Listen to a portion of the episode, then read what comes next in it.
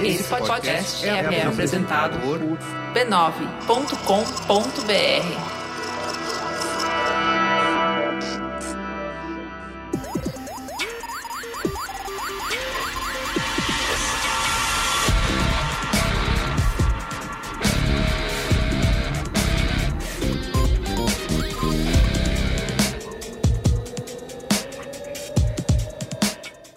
eu sou o Carlos Merigo, esse é o Braincast número 387. Estou aqui hoje com Marco Melo, Salve, salve, rapaziada. Luiz e Gino.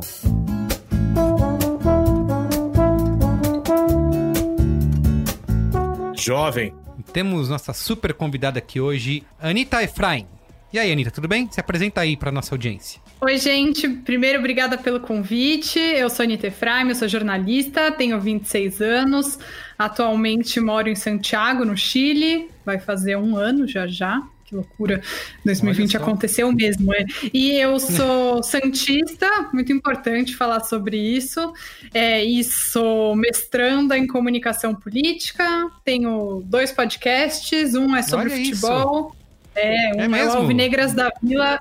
Alvinegras da Vila que eu faço com a Isabel Nascimento, minha parceira, sobre o Santos, e eu, e eu com isso do Instituto Brasil Israel, em que a gente fala sobre judaísmo, cultura judaica, é, Oriente Médio e afins. Então, acho que esse é um pouquinho de quem sou eu. Muito bem, olha só, estamos reunidos aqui hoje nesse Braincast para falar de esporte e política, né? Se, se mistura, qual que é o papel social do atleta, como que a publicidade e a mídia moldam né, os esportes e os esportistas. A gente teve casos recentes aí, né, de eh, grandes atletas se posicionando né, em diversas situações, né, se manifestando politicamente. Então a gente vai discutir se isso é bom ou se é ruim para o esporte, para os próprios atletas.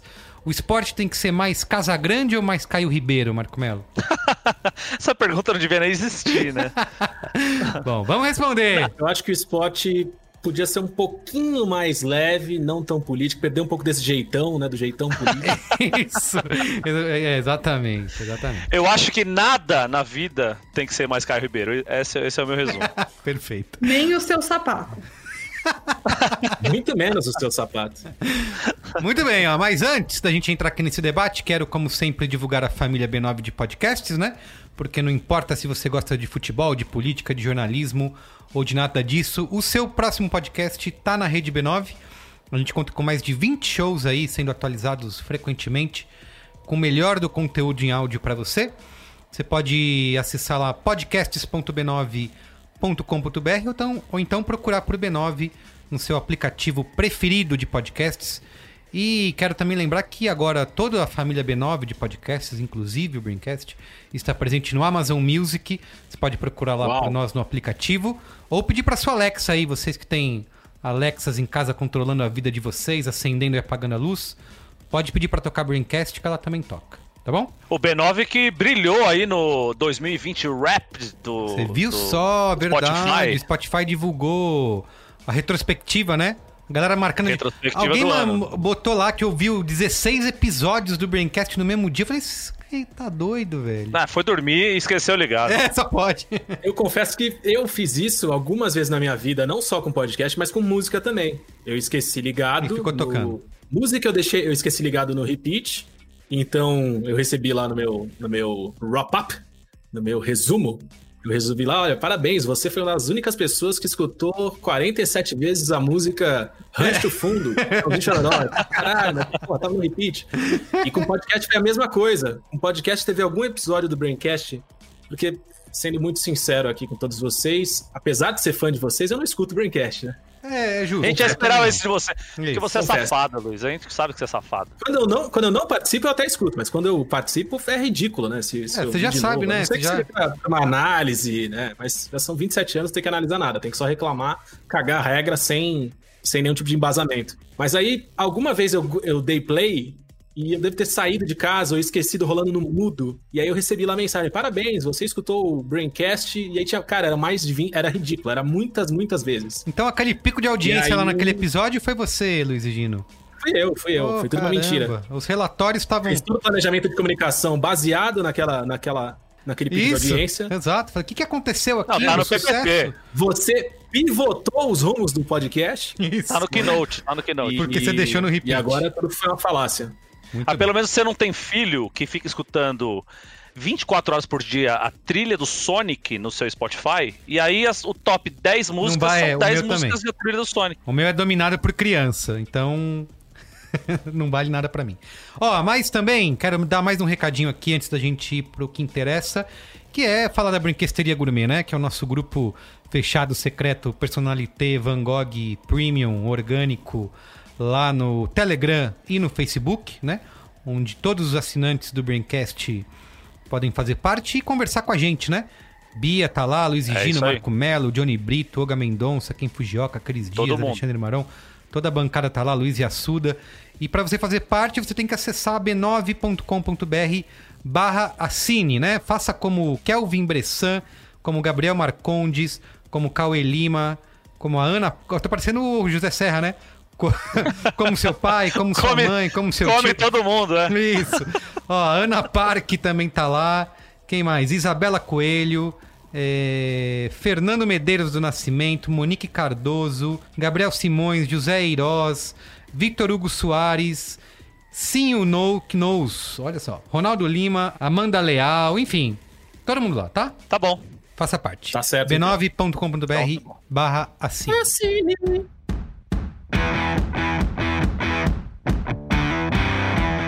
Antes de começar o programa, quero te falar de uma produção B9 em parceria com Santander. É o No Corre. É uma espécie de reality show que fala sobre finanças, mas daquele nosso jeito, né? Sem papo de coach, sem fórmula mágica. Funciona assim: uma pessoa que está tentando sair de uma enrascada financeira ou atingir um objetivo vai para o programa e é ajudada por um convidado cheio de dicas e conselhos inspiradores. Já teve gente querendo viajar, comprar carro, abrir seu negócio, enfim. E tudo isso com a mediação e apresentação da nossa queridíssima Sara Oliveira. Então, bora escutar. Busque aí por No Corre nas suas plataformas preferidas de podcasts ou acesse lá no YouTube, youtube.com barra Santander Brasil.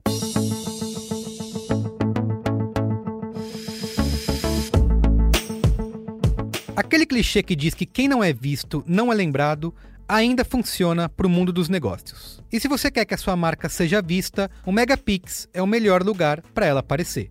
O Megapix é o canal número 1 um de filmes da TV por assinatura. Ele entra na casa de 2 milhões de pessoas por dia com uma programação cheia de grandes sucessos. Nos canais de TV paga é o Megapix que tem o melhor acervo e o menor número de repetições do pacote básico, garantindo assim sempre um bom filme para sua audiência. Além disso, o canal oferece diversos formatos comerciais que podem ser feitos sob medida para sua marca. O Megapix é o lugar ideal para exibir a sua campanha com estratégia e efetividade. E se o público está de olho no Megapix, a sua marca também tem que estar. Grandes filmes são para sempre. Acesse anuncie.megapix.tv.br e descubra as múltiplas possibilidades.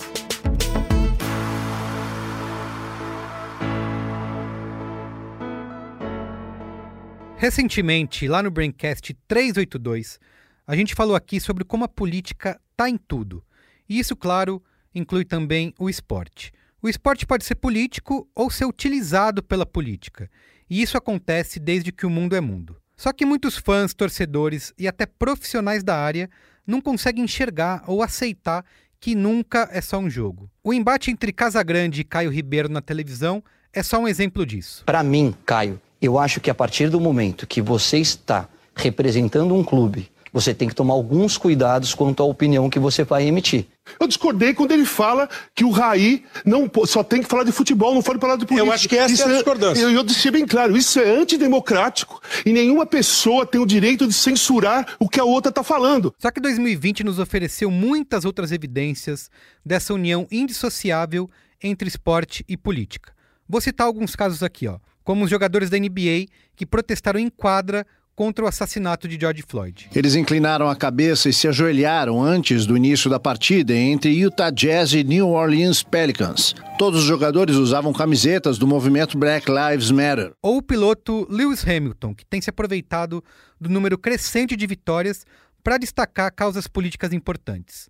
Ele, inclusive, está pressionando a FIA, que é a Federação Internacional de Automobilismo, para que ela faça mais pelos direitos humanos. E não custa lembrar que antes da pandemia, toda vez que a coisa ficava feia pro Bolsonaro, ele ia assistir algum jogo de futebol de algum time diferente. O futebol faz parte do sentimento, da alma do povo brasileiro. Só que quando a jogadora de vôlei Carol Solberg gritou fora Bolsonaro, depois de ganhar uma medalha, Só pra não esquecer, fora Bolsonaro! ela foi imediatamente censurada pela Justiça Desportiva. E claro, também não dá para deixar de citar, obviamente, a morte de Diego Maradona, que além da comoção mundial, a sua partida precoce também levantou grandes debates sobre a postura do ídolo argentino ao longo da vida.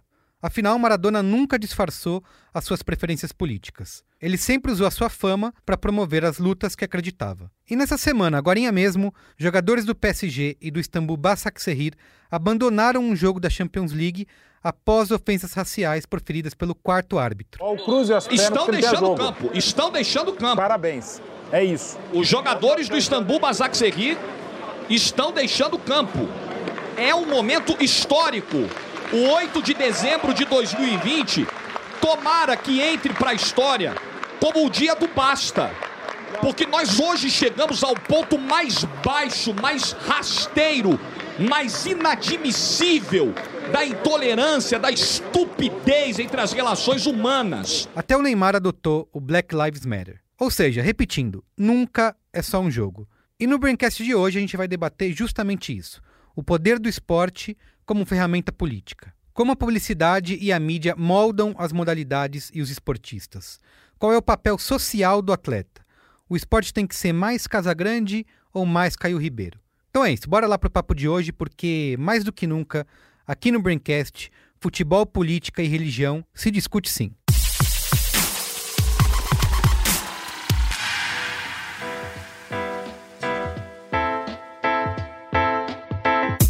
Muito bem, ó, queria começar perguntando pra vocês aqui, né, que a gente tem diferentes, o mercado submete Não. os atletas, não? É não? A resposta é não. É não. O mercado submete os atletas aí ao tal do cala a boca e joga, né? Mas muitos deles se rebelam, né? Como o próprio Maradona aí, que morreu recentemente algumas semanas, aos 60 anos de idade. E eu achei até curioso que é, é, resolveram né, levantar toda a capivara dele. Olha só, ele morreu, mas veja só, apoiava o Fidel e o. Eu não entendi O Chaves. isso, né? Não que ele estivesse É. escondendo, né? Porque ele tinha tatuagem do Então, Exato. Não era um Eu- segredo, né? Pois é, vocês não acharam que foi um pouco. E ficou essa discussão, né? No próprio. Eu vi que no Sport TV eles estavam num programa lá de mesa redonda no momento que foi anunciada a morte dele. É, um dos repórteres lá, o. Como que é o nome dele que é o casado com a. Andréa Sadi, esqueci. André Rizek. André André Rizek. Rizek. Ele pediu pra galera, ah, não vamos ficar analisando a vida pessoal. E eu fiquei chocado, porque só precisa fazer esse tipo de pedido, né? Não, já Como- teve o idiota no como se Twitter. tivesse matado idiotas, alguém. Os narutinhos do Twitter. Ai, não vamos politizar a morte do Maradona. Caralho! O cara era o, é o jogador que mais se posicionou politicamente na América Latina, que era amigo de todos os caras da esquerda da América Latina. E aí os caras, ai, não podemos politizar o Maradona. Pô, os caras conheceram o Maradona outro dia? Ele era um ser político, né? Desde sempre. Então, enfim, queria começar perguntando pra vocês aí se esporte e política se misturam. Olha, eu vou começar falando porque sempre me sinto à vontade quando eu sou convidada. Eu acho que você tem que ser muito limitado pra dizer que esporte e política não se relacionam, porque esporte e política se relacionam à nossa cara, na nossa frente. É, para quem é de São Paulo, né, recentemente teve a eleição no Corinthians, é uma questão super séria que envolve um monte de coisa. Se você for pensar na construção da arena do Corinthians, isso envolve política. Vai ter eleição no Santos é, daqui 10 dias, quando a gente tá gravando, né, dia 12 de, de dezembro. Meu, baixaria total, um monte de notícia falsa, com o padrão Bolsonaro de fazer campanha. A Não, política. teve é- agora o. O Natel pediu recontagem de voto dos conselheiros do São Paulo, mandou um stop the count no São Paulo, porque ele falou que não foi, não, não, não, não conferiram direito os votos. Tá tudo É, no errado. Santos eles estão tentando boicotar o voto online, que a torcida tanto queria, e tanto pedia, foi implementado, mas eles estão. é, quem não está interessado, né, que tenha variedade no voto, tenta impedir que isso aconteça. Então, todo dia a política, isso falando só do futebol, né? Teve o caso da Carol é, Solberg recentemente, que falou o que quis e aí foi julgada, mas aí quando o Bolsonaro entra em campo com o Palmeiras campeão, ninguém fala nada. assim, todo mundo falou, mas não no judiciário, né? Nas eleições de 2018, a galera do vôlei lá fazendo o 17, arminha com a mão, não teve nenhum tipo de comentário, né? Nossa. É, eles só resolvem botar esse estatuto aí, sei lá, essa- essas leis aí em prática, né? Quando não, não é pro lado que eles querem, né? É Mordacinha, lógico. né? Esquerda é ideologia, direita é uma condição natural do ser humano. Liberdade Como é de que você vai querer, expressão. não é? Isso. É liberdade de expressão, exatamente. Então como é que você vai querer podar as pessoas? É, isso falando do Brasil, né? Isso sem contar do Kaepernick, aquele jogador de futebol americano que ao se ajoelhar no hino nos Estados Unidos tá até hoje sem, sem trabalho, né? Tá até hoje sem se reposicionar porque a NFL, a Liga de Futebol Americano, é super reacionária. E o papel dos jogadores de basquete, que são majoritariamente homens negros se posicionando é, depois da morte do George Floyd. Então, acho que você realmente tem que viver numa bolha e numa bolha muito cheia de ignorância para dizer que esporte e política não se relacionam. Até porque política não é só votar, né? Sim. Não, teve o caso da, da FIA também pro- pro- proibindo o, O Hamilton, Hamilton, de fazer isso. os protestos, que ele estava apoiando a causa do, do Black Lives Matter, do... ele fez um protesto sobre a violência policial na Nigéria. Isso. E, e os, os, os, os dirigentes acham que mandam em tudo, né? Inclusive na opinião do, de quem faz o esporte deles, né? Porque o esporte não é nada sem o atleta. E o dirigente se acha mais ainda que o atleta. Ele acha que ele pode fazer com que o atleta calhe a pouco e fale, fale só o que ele quer que, que, que ele fale. É, porque tem uma espécie aí de, né, quando o jogador, né, entra nesse sistema, ele acaba sendo tem a sua imagem pública atrelada ao seu uso comercial, né? Então, é, ele vira garoto propaganda de marcas ou de próprias emissoras de TV, de uma Rede Globo, né? Tinha muita comparação, teve muita comparação do Maradona com o Pelé, né? Que tem até uma comparação que é feita pelo, até esqueci o nome dele, é, o professor Reinaldo Elau, né? Ele fala que o, ele compara o Pelé e o Maradona aos mitos de Dionísio e Apolo, né? Então o Maradona é uma figura muito mais dionisíaca, né? Autêntica emocional, e o Pelé é apolínea, né? É ao, ao lado da prudência e da racionalidade, né? E o Pelé sempre foi esse cara que foi construído é, midiaticamente, né? Inclusive sendo uma unanimidade, assim. Então, ele desde cedo parou de fazer propaganda de bebida alcoólica, né? Ele se colocou como empresário de si mesmo, vendeu uma imagem para diversas marcas ao longo da vida, para Globo, enfim, ele foi é, ele sempre teve do lado do, é, do sistema, Do né? Do establishment, É. né? Exato. Ele conversou tranquilamente com a ditadura militar na época, recentemente mandou uma camisa autografada pro Bolsonaro, sendo que o Maradona sempre foi o contrário disso, né? Então, você tem um Pelé que passou a vida dele cercada por publicitário é, e o Maradona passou a vida cercado por jornalistas, né? Então, eu acho que é uma grande diferença. A gente pode até comparar também com o caso do Michael Jordan. A gente viu recentemente lá o The Last Dance, o documentário, onde mostra como ele era um cara que nunca se posicionou, né? Apesar de ser cobrado por isso, né? Ele tem a frase dele de dizer: "Ah, republicanos também compram tênis", né? Então ele sempre foi avesso a se a se posicionar. E tem muito essa figura do mercado, né? Eu acho que isso que precisa ser discutido. E só pra parar de falar e passar a bola pra vocês, eu acho que quando a gente usa o Lewis Hamilton falou, né? Ele foi cobrado, né? A FIA eh, ameaçou punir. Ele falou que nada vai parar ele, nem a FIA vai ser capaz de parar ele a se posicionar. Só que sabe o que eu acho foda? Ele é um cara que tá num ponto onde ele pode fazer o que ele quiser, né? Ele tem esse poder pra Ah, fazer isso, né? O jogador que tá lá na base começando, o cara não pode, né? É, isso é muito complicado. A gente, a gente vê, assim, a própria história mostra bons exemplos de gente que nessas posições de destaque conseguiu falar o que queria. Maradona inclui-se nessa. É, a gente pode colocar o Sócrates e o Casagrande, que lideraram o movimento da democracia corintiana quando estavam nos auges das carreiras, jogando bola pra dar e vender. Dessa forma fica mole, entre aspas, né? Tipo, isso não tira nenhum mérito do cara, mas é muito triste o que acontece com quem age, né? Com quem, com quem se mexe e não tem posição e acaba se ferrando. E assim, carreiras e carreiras esportistas são destruídas é, a partir desse tipo de, de, de posicionamento. A Anitta citou o caso do Colin Kaepernick. É muito louco porque, assim, é um cara que boicotado, não volta a jogar, é, ninguém da liga coloca Ele o é cara jovem de ainda, volta não é? Tem pro 30 e jogo, poucos anos. Jovem. Aí, assim, nesse momento, nos dias de hoje, que a gente né, vive um mundo super conectado, blá, blá, blá, blá, blá, a gente ainda consegue ver esse cara tendo, tendo algum destaque, tendo relevância. Então, assim, a Nike levanta o cara, muito se fala sobre ele, né? A gente tem um, uma pluralidade de, de opiniões, de veículos que conseguem ainda dar uma, uma relevância pro cara, o cara ainda consegue se manter. Mas, citando... Mas a, a, profissão dele ele não tá exercendo, né? É, a profissão dele não tá exercendo. O próprio exemplo que a gente citou aqui do Michael Jordan, que passou a carreira inteira com esse posicionamento neutro, que é um posicionamento, né? Não é que ele não se posicionava politicamente, ele se posicionou na neutralidade, no bom mocismo e no, no sapatênis. É. Em cima do muro. Tênis, no tênis, no caso dele mas se posicionou em cima do muro desse jeito. Agora a gente tem um exemplo do Craig Hodges, que foi jogador contemporâneo dele, era um cara mais velho, quando jogou no Bulls quando o Jordan era um cara mais novo, que era um cara de super posição política, tentou arrastar o Jordan, tentou é, vendo o potencial do cara, né, e vendo que era um, um menino bom, de cabeça boa, tentou incutir no Jordan a importância desse tipo de, de posicionamento e, e, e, essa coisa de, putz, você é um cara que fala por mais do que só você, entenda e use sua voz do jeito certo. Não conseguiu convencer o Jordan, manteve o posicionamento dele, então era um cara que era muçulmano. Na, na primeira vitória do, do de, de, campeonato do Bulls, se negou a cumprimentar o presidente, teve, queria boicotar a visita à Casa Branca. Um cara que com um, uma super tentativa, com muito claro do que ele queria, do que ele entendia, das suas posições, da, né, da, daquilo que ele poderia representar.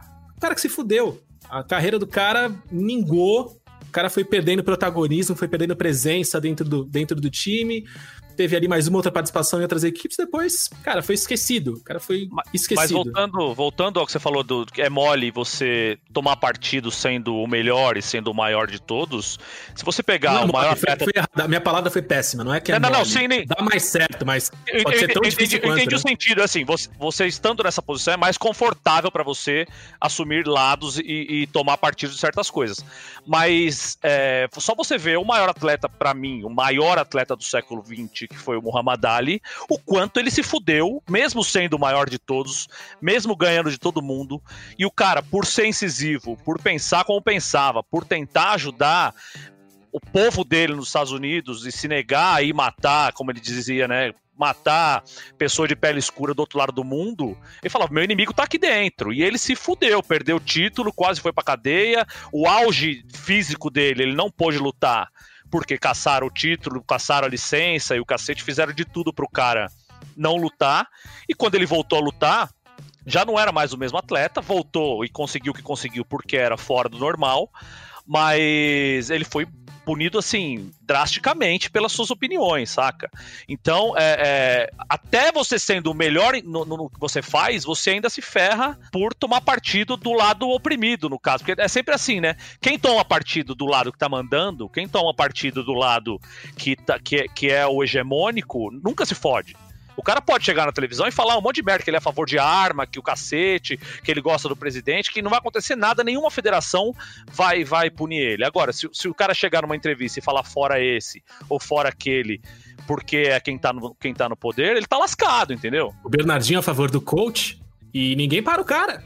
Isso, isso é muito importante. A gente Total. precisa falar. Ele dá palestras pro Partido Novo e, e, disso ninguém fala, né? Mas falando sério, eu queria discutir algumas coisas que eu acho que tem muitos contextos, né? É, quem quiser falar assim, ah, Anitta, você passa pano pro Pelé, eu vou dizer o quê? Sim, vocês têm razão. Mas acho que a gente não pode tirar de contexto algumas coisas. O Pelé, ele não, não é a melhor pessoa do mundo, ninguém é a melhor pessoa do mundo, enfim, talvez um cachorro, mas de resto, todos os humanos têm muitas falhas, tem muitos problemas. O Pelé, gente, é um homem negro de pele muito escura, jogando no Brasil nos anos 70. Qual que é a chance 60. de uma pessoa 60, 70? Qual que é a chance de uma pessoa assim poder se posicionar? Porque o Maradona, tudo é contexto, né, na vida. O Maradona, ele jogou 20 anos depois na Argentina, que é um país que tem um histórico de ser muito mais politizado do que o Brasil. Uhum. é, e branco. A biógrafa do Pelé deu uma entrevista para o Marcelo Barreto e ela fala sobre é, o quanto o Pelé enfrentou preconceito quando ele tentou virar um empresário também. Porque um homem negro de pele escura, depois que ele parou de jogar, no fim dos anos 70, enfim, é, ninguém levava a sério isso. Se ninguém levava a sério que ele tentava fazer negócios, quem dirá que ele vai ser que ele seria levado a sério se posicionando politicamente, sabe? É, eu acho também que nos Estados Unidos a gente tem um, um, fenômeno em relação a muitos esportes que é que esses atletas, da onde eles saem? Da universidade. E no Brasil, eles Uhum. justamente não. Eles deixam de estudar muitas vezes para seguir a carreira no esporte. E isso acaba gerando uma defasagem de uma consciência social. E acho que a gente tem um exemplo hoje em dia incrível e muito bom, que é o Richarlison, o pombo famigerado, é, que é um cara que se posiciona, que fala as coisas no Twitter, que ajuda projetos sociais. Ele é um cara incrível. E aí eu acho muito legal que a gente tá falando tudo isso, mas a gente tá falando basicamente só de homens. E acho que a gente precisa começar a falar também de mulheres, porque a mulher no esporte ela é um ato político em si. Ela, tem, ela é tão desincentivada, tão podada a vida inteira, que só de ela estar lá, ela tenta ser destruída todos os dias. É só a gente ver o que acontece com a Serena Williams. Que as pessoas tentam diminuir ela, falar que ela não pode fazer isso e que ela deve fazer não sei o que de errado para ser tão forte. Fora o, o tema disso, de falar sempre é a força da Serena Williams, né? Nunca é a técnica, nunca é o tanto que ela treina, o tanto que ela é boa mesmo, de verdade. É sempre. Ela é muito forte fisicamente, ela ganha sempre na força, que é um estigma que os atletas negros, masculinos e femininos, sempre têm. Você assiste um jogo de futebol e vai entrar um centroavante negro, os caras, não, é um cara de muita força física. O cara nunca viu o cara jogar. Só porque o cara é grande e negro, o cara é um cara de muita força física. Não importa se ele corre muito, não importa nada. Então tem, tem o aspecto, além do aspecto da Serena Williams, além dela ter esse, esse preconceito de todo mundo por ser uma mulher, ela tem mulher negra, né? Então são, são- o- conforme você vai descendo as escalas de, de como eu vou dizer, de classes oprimidas na sociedade, vai ficando cada vez mais difícil você se posicionar, você ser quem você é de verdade, sabe? Você vai cada vez se calando mais e fazendo o papel que a sociedade quer que você faça. Só um PS, o nome da biógrafa do Pelé é Angélica Basti. Muito bem. Pegando o gancho nisso que a Anitta falou, né? Que é, acho que é justamente uma grande diferença, né? Do, do Maradona, porque ele teve essa educação, né? E essa consciência política, né? É, desde sempre, né? É, e a gente se. Assim, até o próprio caso do Neymar. Ah, né? não sei não, viu, Carlos? É. Não sei se o Maradona teve, não. O Maradona saiu de uma favela bem foda lá Sim, no, mas no- é que na, Argentina. na Argentina. Isso, mas como a Anitta falou, na Argentina já é um país mais politizado, já tem. Ele veio ali do. É, mas não dá pra gente, não dá pra peronismo, gente né? também do- achar, achar. Sim, tudo bem, eu entendo, mas eu acho que assim, não dá pra você exigir que um moleque que sai do meio da, da, da le- deles lá tenha uma consciência política que um Como é cara que, como é que é o sai... sotaque, Marco? Desculpa. Obrigado. La que sai da, da favela da Argentina tenha o, o, o pensamento e, e a, a, condição de, de olhar o que tá acontecendo no mundo de um LeBron James que saiu da, da universidade, entendeu? Sim, mas o que eu queria colocar na roda é um cara que sempre causa é, é, nessa discussão né, entre esquerda e direita, né? Eu vejo nas redes sociais, pelo menos no Twitter, né? É a rede social onde eu estou, que é o Neymar, né? Que ele sempre causa. Muita gente não sabe nem para onde correr, né? Na hora que ele fala alguma coisa ou entra em algum tipo de polêmica por causa disso, né? Ele também, tipo, é um menino que é, é, saiu. é, Menino, menino Neymar. é, menino Neymar.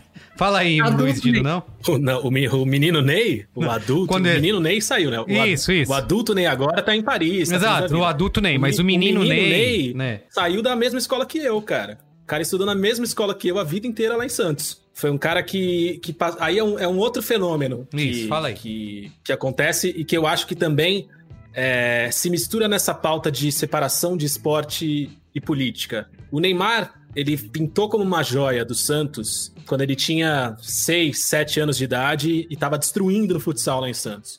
Ele ganhou o campeonato lá, Copa TV Tribuna, que era o campeonato que a gente jogava intercolegial. Ele ganhou sozinho, com o pé nas costas, fazendo miséria. De um jeito que nu- a gente nunca tinha ganho. Vocês veem que o. Luiz é, foi uma marca na vida dele, né? Falou de uma forma tão profunda. É. Ixi, ele já contou a história do Neymar aqui xingando. Não, realmente foi, foi, foi marcante, porque o que, que aconteceu? Quando ele ganhou com 7, 8 anos de idade, começou a brilhar no Santos, era a época que o Robinho e o Diego estavam brilhando muito. Então, até né, de uma forma bem mercadológica, o Santos pegou um menininho pequeno branco e um menininho pequeno preto e colocou como sucessores de Neymar e Robinho. Então, assim, a, a fama do Neymar cresceu e a expectativa em relação ao Neymar cresceu muito cedo. E aí, o que que acontecia com o Neymar? O Neymar, cara, ele. Se o Neymar não quisesse assistir aula e quisesse ficar na quadra com os amigos jogando bola, o diretor liberava. Falava, não, Os bem, amigos não, lá. os Os parça, parcinhas. os parcinha, é, os parcinha. O Neymar, quando tinha jogo e outros alunos, cara, ah, tem compromisso. Putz, foda-se, você vai ter que fazer substitutivo, vai ter que pagar, vai ter que fazer. O Neymar sempre tinha uma, uma, Cartinha na manga ali. uma preferência, uma cartinha na manga, que a diretoria, os professores perdoavam tudo que acontecia. Então é um cara que, tipo, passou pela escola com uma noção de privilégio, que a única coisa que ele precisava fazer era jogar bola, né?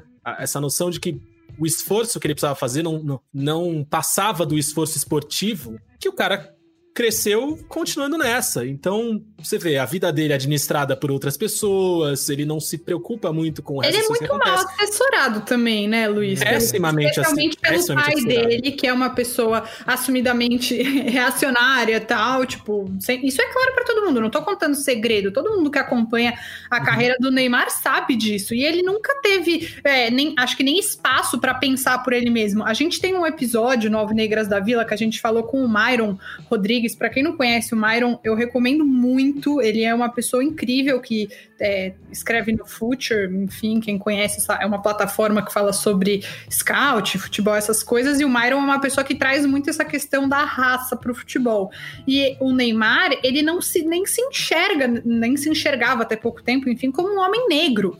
Então, assim, é, às vezes também eu acho que a gente, o Myron falou isso, eu acho que também a gente coloca uma expectativa, não é porque ele é o melhor jogador brasileiro em atividade que ele necessariamente é, vai se posicionar politicamente. Às vezes ele não Exato. quer, de jeito nenhum. E ele não foi criado para isso, né? Isso. O contexto ao redor dele, uma redoma de vidro inquebrável, intransponível, que ele é protegido de Ele absolutamente não teve formação tudo. política nenhuma pra isso, né? Mas aí que tá o problema, que é o seguinte, na, na eleição da Dilma e Aécio, por Ah, é exemplo, verdade, ele fez o vídeo. fizeram ele, ele se mandou. posicionar. Ah, é. Fizeram, colocaram um teleprompter, um teleprompter pra ele ler, é ele leu o TP ali, ridiculamente, inclusive, leu muito mal. Ele é muito mal de, ler- de muito ruim de ler TP. Mas é o que a Anitta E- falou, o pai dele deve ter mandado, não foi uma coisa que surgiu da Não, cabeça mas, dele. mas, tudo, mas tudo que ele faz é, é baseado no que o pai dele e os assessores fazem, falam Ele pra ele tem fazer. 26 anos é hoje, 27, sei lá. Naquela época ele devia ter 20 anos, É, sabe? O pai mandou 20, falar, moleque, ele 28 é aqui, sabe? Bom, mas ele também é um moleque, tipo... Enfim, não, ele não era ainda o adulto, Ney. Acho que naquela época ele ainda era o jovem. Aí o pai manda, o cara faz, não tem consciência de nada. O pai que administra a carreira inteira. é, não vai ter espaço pra alguém chegar e falar: Meu, posso falar? É melhor você não falar nada. Aí vai lá e pede É, voto pra exato. ele. que- Ficou marcado. Inclusive, a gente gravou um braincast inteiro, Inteiro só sobre. falando do Neymar, então se vocês quiserem saber mais do Neymar, procura aí. É, o Neymar está sendo Neymar, justo com a gente ou estamos Isso, a gente xingou justos bastante ele nesse programa. isso. A gente xingou bastante. É isso, eu fico, eu fico, eu fico preocupado com essa, com essa coisa que a gente tem de. que, assim, eu acho que é, é, é lógico, a pergunta que, que noteia o episódio que a gente tá falando aqui, esporte e política tem que se misturar. Não é tem que se misturar. Está misturado e não se desmistura. Se você acha que eles não. Que eles podem não se misturar, você é um idiota. E não tem, não tem outro jeito de, de dizer isso. O problema é esse: é a gente, é a gente esperar e querer demais que todo, todo atleta. Porque assim, o, o nível de profissionalismo, o nível de entrega que o esporte de alto rendimento tem hoje, ele infelizmente, ele, ele quase que incapacita os, os, os jogadores, os atletas, a conseguirem estudar o suficiente, se interessar suficientemente por outros temas, como política, para que eles consigam emitir opiniões próprias é, e, e- e de valor, assim. Então, quando acontece, eu acho que a gente tem que enaltecer demais. O caso do Richarlison. É maravilhoso ver os tweets do Richarlison, ouvir o que ele fala. Super legal. Igor Julião, tem uma série de. de Tietê. De Tietê. Daniel a gente Alves. tem. Daniel Alves não. Daniel Alves, Daniel Alves, não. pra começar, que é difícil entender o que ele tá escrevendo ali. entendo nada, Desculpa, eu te É. interrompi pra uma a Carol piada. Solberg, a Ana Moser, a gente tem, cara, na história, e aí é, uma, é, um, é um parêntese, talvez um, um assunto que a gente possa debater depois, que é a, a- o não olhar pra, pra história, não saber o que rolou no passado e aí falar ser o Caio Ribeiro do presente e sofrer. Mas é meio que isso. Quando acontece, cara, um- eu encaro como um milagre e eu acho fantástico. Quando não acontece, é o normal. Quando, quando alguém dá um papel na mão do Neymar e fala o AS é show, Repete aí, é. Só É repete. nóis? O caso do Richarlison é um que me Cara- faz perder as esperanças na humanidade, assim, porque teve. Acho que foi na mesma semana que o Richarlison tinha sido contratado. Eu nem sei por qual clube, vocês podem me corrigir aí. pelo, pelo Everton, no caso. É, e aí ele foi, a torcida vaiou, né? Foram fazer protesto porque não queriam que ele fosse pro clube. E o Bruno tinha sido lá, o goleiro Bruno, né? Que assassinou a Elisa Samúdio lá, foi também contratado por um outro time. É, e foram tirar foto com ele, né? Foram pedir selfie. Então o Richarlison tinha sido vaiado, tinha sido rechaçado pela torcida. E o outro assassino foi foi a torcida foi lá tirar selfie. Então, a- a- parece que a, nem a, própria sociedade brasileira não tá pronta para essa não tem maturidade para essa discussão, sabe? A verdade é que o esporte, falando do Brasil, né, que é onde eu- não é onde eu moro, mas onde eu vivi a minha vida inteira, é, o esporte é um lugar de Não tá perdendo nada no momento, viu, Anitta? Não, não, não tô pretendendo voltar tão cedo também. Mas o esporte é um espaço de reafirmação da masculinidade mais tóxica que tem. Então, é um exemplo que, assim, não é diretamente política, mas é, tudo é política, é o, o outro Richarlison. O Richarlison que jogava no São Paulo, que foi um excelente jogador de futebol e hoje joga, sei lá, a terceira divisão do... Ele era um bom jogador de futebol, Marco, não me vê Não, com esse- excelente é história. Bom, bom, concordo. Excelente. Tá bom, Excelente. argumento. A né? cartinha do lugar de fala do Marco agora e a minha vão ter que aparecer. Vocês estavam falando de outro ele- Richarlison, é isso? O Richarlison dos anos 2000. Eu que só foi conheço esse Richarlison São que era do. São Paulo, é. Não, a gente tá É. falando do outro Richarlison. Não, você falou do Richarlison que eu A gente começou falando do Richarlison, que é o atacante da seleção Everton. brasileira Sei agora. lá do quem é esse, não faço ideia. Jogou no, se não Parabéns, jogou no, se não jogou no Corinthians, Carlos eu não sei. Se não jogou no Saber- Corinthians, eu não sei. Saber que eu tô, saber que eu tô participando do podcast com pessoas tão capacitadas me deixa Tranquilo, feliz né? da vida. Tá Esse. Richardson, que era um bom jogador de futebol, hoje já tá no fim da carreira, aposenta, Sim. desaposenta. A carreira Não, ele dele tá foi no crossfit, você viu? Não, peraí, deixa eu fazer um, um parênteses. Você viu, você viu o shape do Richarlison hoje em dia? O bagulho assustador. Ele tá, ele tá um Ele tá maior que saco o de músculo. Maior que o Zé Roberto. Gente, procurem fotos pra vocês verem que é impressionante. Bonito, não, bonito de ver. Bonito Mas o fato é que a carreira dele foi pro saco porque ele era julgado como sendo homossexual sem nunca ter assumido isso. Uhum. E é isso. Por que, que acabou a carreira do cara? Porque achavam que ele era gay. Se ele é, se ele não é, não é problema de ninguém, de ninguém. A carreira dele não acabou. Ele teve uma carreira bem boa no São Paulo, no Atlético Mineiro, mas ele sempre foi taxado de Isso. homossexual. É. As torcidas não, não gritavam o nome dele. Uhum. Na imprensa, tinha muita condescendência com ele também, do outro lado, para as pessoas não. para os jornalistas não serem taxados como homofóbicos por criticarem o Neymar. Então, Neymar a- inclusive, assim, Neymar? essa, visão. Richarlison.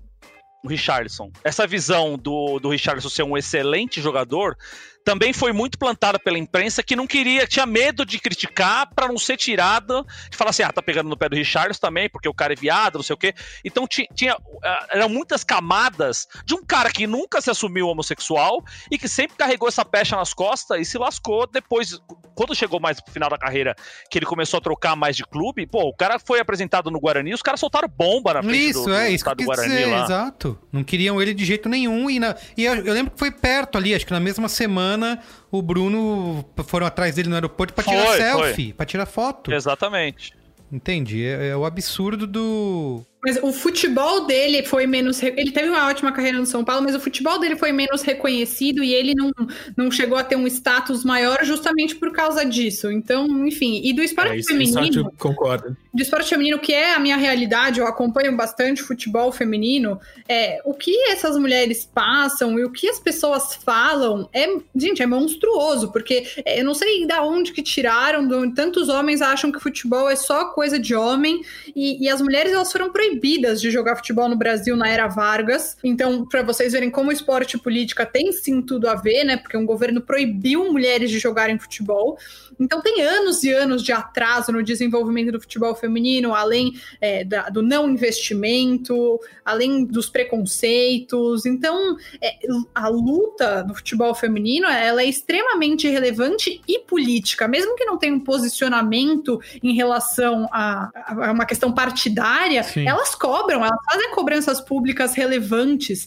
A gente viu recentemente no Campeonato Paulista as meninas do Tabuão falando que elas não recebiam nem uniforme para treinar. Sabe? Então, eu acho que quando você sai do esporte, a elite do esporte, o alto, alto, alto rendimento, você vai só um pouquinho para baixo na primeira divisão do Campeonato Paulista Feminino, você já vê o quanto o preconceito ele tá em, nas entranhas do esporte e especialmente dos fanáticos que majoritariamente são homens. Ô, Anitta, você acha que isso é, avançou alguma coisa nos últimos anos? É, é, obviamente está longe de ser ideal, mas você vê um, algum progresso? Com certeza, vejo sim, muito. Você vê, por exemplo, que a gente tem agora o Campeonato Brasileiro, ele é transmitido na TV aberta e na TV fechada, ele passa na Band e na ESPN. O Campeonato Paulista tá passando agora na TV Cultura também. Tem umas pessoas, pelo menos, elas têm mais acesso ao conteúdo. A gente vê que as torcidas têm se mobilizado mais para apoiar o futebol feminino. É, o Guaraná tá patrocinando o futebol feminino. A gente vê ações de marcas grandes e relevantes. A gente viu na a Copa, a Copa do Mundo de 2019, eu acho que é um grande. Tudo bem que ah, foi um momento na Copa do Mundo todo mundo resolveu, mas eu nunca tinha visto nada parecido. Foi a maior com... audiência da história. Exato. Foi a maior audiência da história é, na Copa Feminina. E hoje, inclusive, dia 2 de dezembro, Ana Thaís Matos ganhou o prêmio da ACESP, que é o, sei lá, o sindicato da, do jornalismo. É, do jornalismo. É dos jornalistas, dos cronistas críticos esportivos. De, cronistas e críticos de arte do estado de São Paulo. Ganhou o prêmio de melhor comentarista. E a gente também vê que a, tem a Renata Mendonça, que também tá na Globo, tem a Nadine, duas, que entrou Duas cachaceiras a gente pode falar, inclusive, aqui, né? duas cachaceiras inver... Nossa. Difícil, Vibradoras, hein? Come... Começa a tocar uma, o Periclão, bicho, já. É, é. Pau.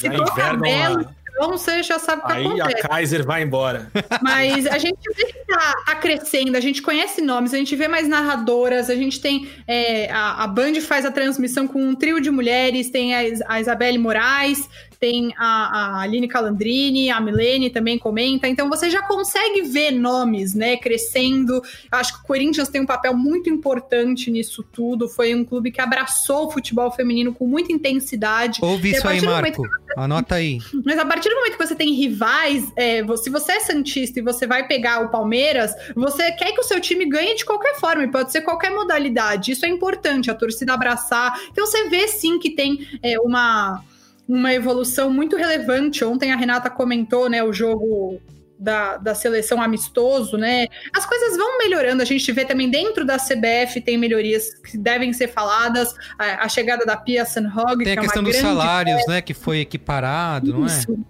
Não, não é o salário, é a Premiação, diária. É a diária da, dos treinamentos. O que, que acontece, para quem não, não tem esse conhecimento? Eu ouvi no Dibradoras, também do B9. Vão lá ouvir, se vocês Muito quiserem bem, mais explicações.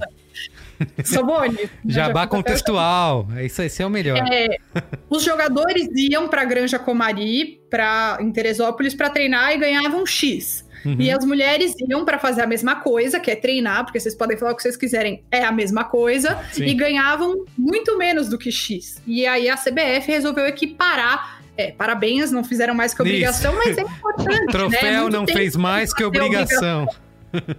Exato. Seus pais. Essa É, semana, inclusive, a CBF tirou as estrelas da camisa feminina. né? Ah, Também, é, também. teve Mas isso. sabe, eu acho isso assim, que é um passo importante pro tanto de macho chato do caralho que falava, entendeu? Ai, por que, que elas jogam com a estrela se nunca ganharam nada? Vai lá você e ganha uma Copa do Mundo, então, seu desgraçado.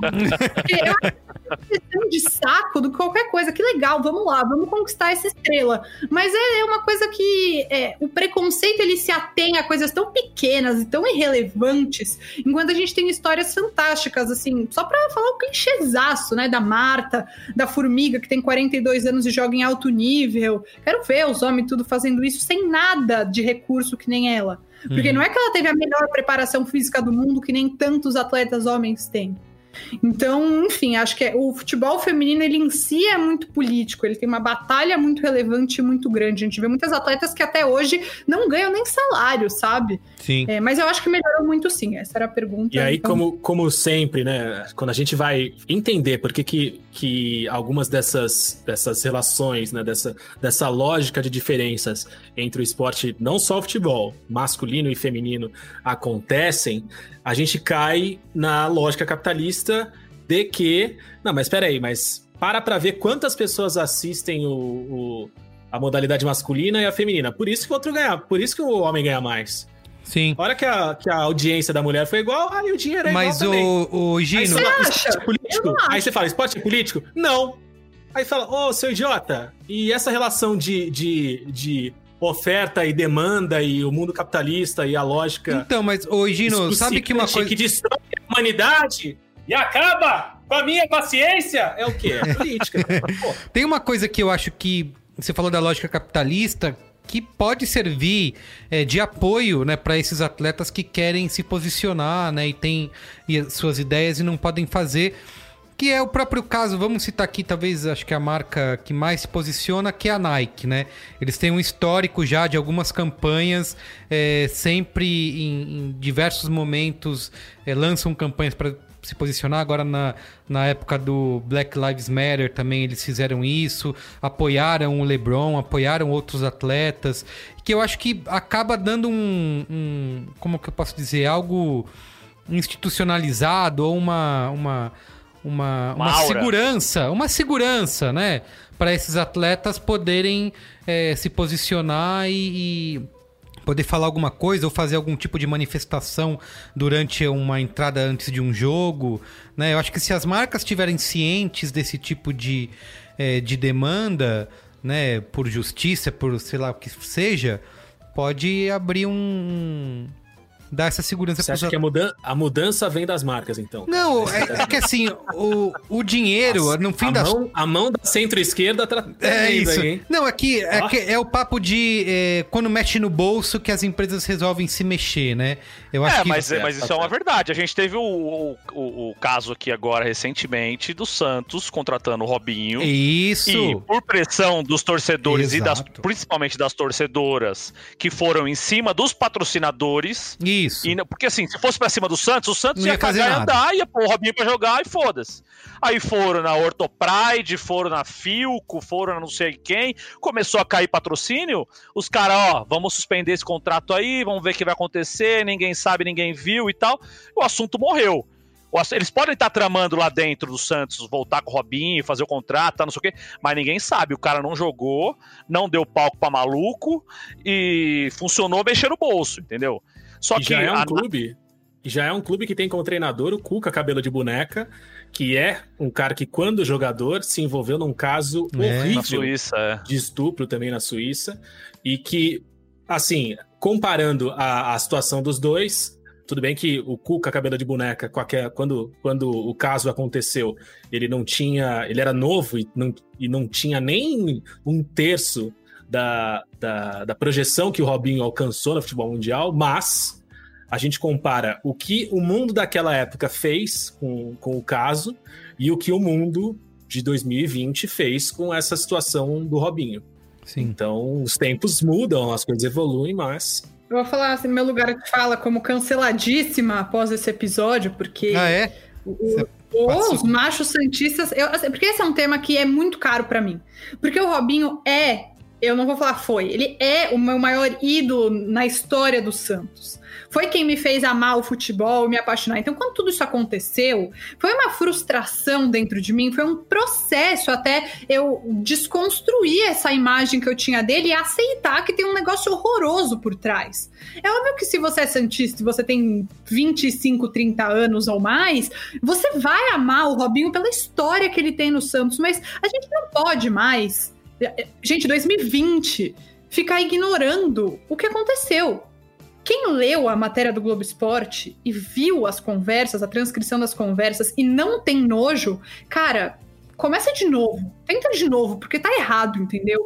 E foi muito difícil, porque eu vinha falando disso há muito mais tempo antes da contratação. Co- Sempre vinha esse burburinho, qualquer coisa que acontecia, ai, Robinho vai voltar, Robinho vai voltar. Eu sempre falei, sou contra, sou contra, sou contra. E mais uma vez me posicionei e foi, foram dias difíceis, foram dias duros. Eu nunca duvidei da minha opinião, mas a legião de homem que tá pronta pra defender um cara acusado e, e condenado em primeira instância por estupro é enorme. E isso é política, e, e você atacar uma mulher que se coloca contra essa contratação é a coisa mais nojenta que pode acontecer, e é o que mais tem. E aí acho que uma questão que a gente tem que pensar, e que muita gente me questiona, e eu não tenho uma resposta certa para isso, é sobre a ressocialização dessas pessoas. Sim. Porque o goleiro Bruno, por exemplo, ele cumpriu a pena que ele tinha que cumprir. A gente acha injusto? Acha, mas a lei diz que ele cumpriu o que ele tinha que cumprir. E a gente acha absurdo sempre que tem que ele é contratado por um time de futebol. Mas é isso que ele faz da vida. E aí? Aí, o que eu acho hoje é que o futebol ele não é qualquer profissão. O esporte, no geral, né? Ser atleta não é qualquer profissão. Você mexe com o que tem de mais íntimo e mais verdadeiro na emoção do torcedor. Então, você tá naquele lugar e você fazer um milagre dentro de campo, quadra, o que for, te leva de novo para um status de ídolo e coloca no esquecimento o crime que você cometeu. Você não tá sendo ressocializado, você tá passando por cima de tudo que aconteceu. Acho que é isso que eu acho, baseado no que acontece no Brasil. Mas, ô Anitta, pegando esse caso do goleiro, do assassino Bruno, e levando para um paralelo, porque assim, a gente tá falando de gente, de pessoas que as, as pessoas ditas comuns e que consomem, seja esporte, seja entretenimento, elas têm essas pessoas como modelo, como ídolos, certo? Eu, mal comparando, é como se você pegasse o Guilherme de Pádua, que matou a Daniela Pérez, e quando ele saísse da cadeia, você desse um papel para ele na novela e falasse assim: não, eu tô só ressocializando ele. Você não tá ressocializando, você tá pegando um cara que foi, con- que foi condenado por um crime bárbaro e trazendo ele de volta ao ambiente que parece que ele nunca devia ter deixado, sabe? Que é o de ser um, um, um- um exemplo, eu não digo, mas assim, é uma figura que, que quem acompanha a profissão, seja o goleiro, seja o ator, tem como um modelo, tem como um, um ídolo, é uma palavra forte, mas tem como modelo, tem como um ídolo. E você dá esse papel de novo pro cara, então o Bruno saiu da cadeia. Pô, quer ressocializar o cara? Põe ele de treinador de goleiro num time aí. Põe ele pra fazer funções menores dentro do futebol. Mas não dá pra ele o holofote, o canhão que ele quer, que é voltar a ser goleiro e voltar a ser ídolo de alguém, e voltar a ser referência de alguém, saca? Porque isso aí já não, não tem como mais. Porque o que o cara fez é um bagulho muito bárbaro. O lance do Robinho, ele, quando ele saiu do Atlético Mineiro e foi pra Turquia, já foi pra abafar essa história. Pra sair, porque começaram a falar aqui, pá, não sei o que, ele, pum, Turquia. Primeiro que Turquia não tem não tem extradição pra Itália, não tem acordo de extradição pra Itália. E segundo que lá ele fica escondido, foi jogar num time lá que ninguém nem fala, ninguém fala o campeonato turco aqui, sabe? E ele ficou durante muito tempo a pampa lá, tranquilo, sem ninguém cobrar ele sobre o que ele tinha feito, sem ninguém falar do E caso. quando teve jogo na Itália, ele não foi. Não foi, claro, não é Teve besta. isso, é. Teve, claro. Caramba. Super teve. Falaram que foi por outro motivo, mas né? Que coincidência. Lógico, lógico. E aí, e aí agora, que É aí que o, aniversário da, o aniversário da irmã do Neymar, todo ano. que Isso, é. Coincidentemente, Carnaval, ele né? se machuca na data. E o carnaval, é a mesma situação. E aí, quando esfriou, esfriou esse papo aqui no Brasil da condenação do Robinho, ele falou: ah, talvez agora eu consiga voltar.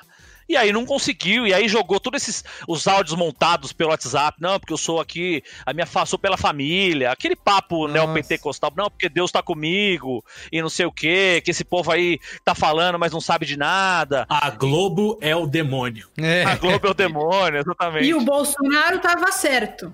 Cara, E aí, tava certo. É, então, porque ele quis pegar o quê? Essa base do núcleo do, do. Bolsonaro pra ir em cima dele e bater em quem tava falando que não podia, saca? Que foi o que a Anitta sofreu aí com esse monte de babaca que fica, né? Porque jogador tem que jogar bola no meu time, eu não quero saber se ele bate na mulher. Claro que é, tem que vocês não saber. vão misturar política, né? A, a gente não, mas a gente não tá na idade da pedra, velho. Uma coisa que aconteceu com uma amiga minha, de verdade verdadeira, não é brincadeira. Ela tem um canal no YouTube pra falar sobre Santos e o Santos foi eliminado da Copa do Brasil. E um cara comentou, e ela tinha se posicionado contra a chegada do Robinho. O cara comentou: por sua causa, o Robinho não veio e a gente foi eliminado da Copa do Brasil. Então, esse é o nível das pessoas que acham isso. Então, mas o nível do comentarista da internet em geral já não é dos melhores, né? Você imagina quando mexe com paixão clubística e quando mexe com cancelamento de quem o cara acha que é o ídolo dele e que ele acha que a qualquer custo o cara tem que voltar pro time dele, entendeu?